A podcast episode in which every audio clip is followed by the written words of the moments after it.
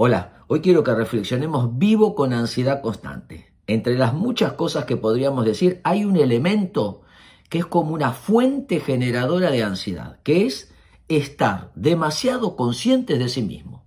Tener una autoconciencia permanente genera ansiedad. ¿Qué le sucede a la persona que está girando alrededor de sí misma? Se autoobserva y entonces, ¿qué hace? Reacciona, se ofende, me molestó lo que me dijiste, yo pensé que me ibas a escuchar.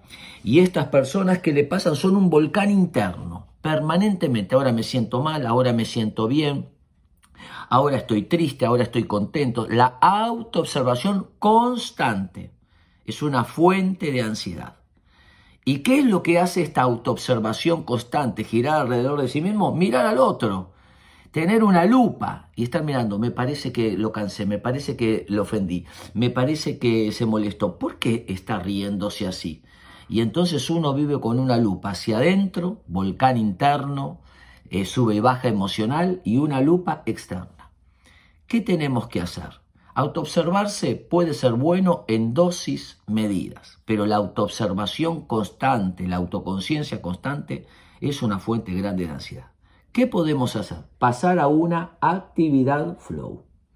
La actividad flow es como cuando escuchamos música. Nos unimos a la música, miramos un paisaje, hacemos un hobby, eh, estamos mirando una película, nos fusionamos, nos olvidamos de nosotros mismos. Estamos disfrutando de la actividad o de la tarea. Pasar actividad del flow, del fluir, nos van a ayudar a dejar de mirarnos tanto hacia adentro y de dejar de mirar tanto qué hacen los demás. Espero que les sirva.